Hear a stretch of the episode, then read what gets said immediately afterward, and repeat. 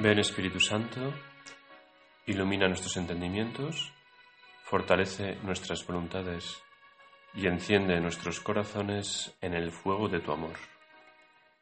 Inmaculada Madre de Dios, ruega por nosotros.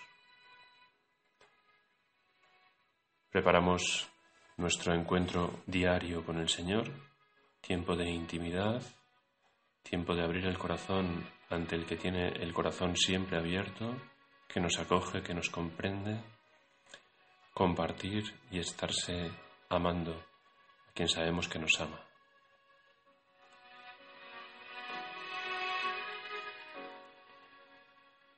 El lunes de la cuarta semana del tiempo ordinario nos presenta la Iglesia el Evangelio de la expulsión de la legión de demonios del pobre hombre de Gerasa como se metieron en la piara de cerdos y se precipitaron ladera abajo hasta el lago. El final del pasaje que leemos en este día relata cómo el liberado de los demonios quiere ir con Jesús, pero éste le dice, vete a casa con los tuyos y anúnciales lo que el Señor ha hecho contigo y que ha tenido misericordia de ti. Podemos tomar esta frase para ayudarnos en la oración de mañana. Vete a casa con los tuyos. El Señor nos manda a los cercanos. Nada más difícil y nada más fácil. No hay que recorrer grandes distancias a los que tenemos cerca, con los que nos codeamos día a día. Y por eso mismo, qué difícil nos parece a veces anunciarles a los cercanos la buena noticia. Tal vez el deseo de quedar bien, Tal vez el hecho de que los cercanos son los que más conocen y a veces sufren nuestras imperfecciones y nuestras faltas. Tal vez porque tenemos la falsa idea de que para anunciar a Jesús hay que ser impecables.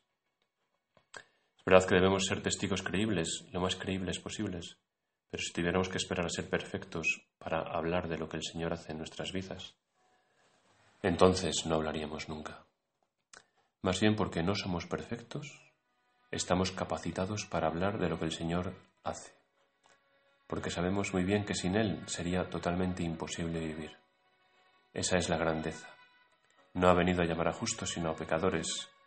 Esto es lo que tenemos que anunciar en nuestro entorno, en casa a los nuestros. Anúnciales lo que el Señor ha hecho contigo y que ha tenido misericordia de ti. Cierta timidez y un cierto reparo nos asalta a veces al tener que contar nuestra experiencia personal con el Señor. Pero cuánto bien nos hace porque muchas veces al forzarnos a contarlo es cuando verdaderamente caemos en la cuenta de lo que el Señor ha hecho en nuestras vidas. Y ha hecho tanto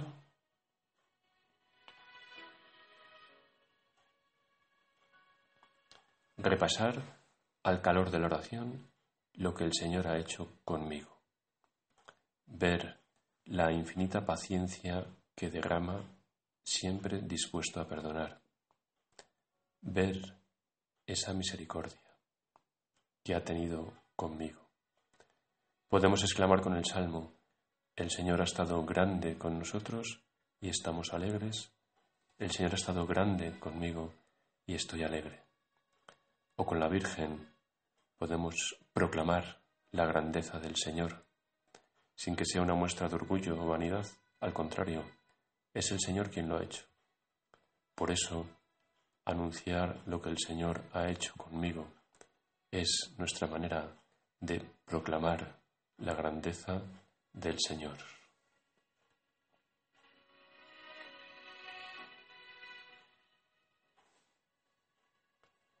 Vete a casa con los tuyos y anúnciales lo que el Señor ha hecho contigo y que ha tenido misericordia de ti. En el corazón de la Virgen Madre nos situamos. Desde este refugio seguro vivimos nuestra oración.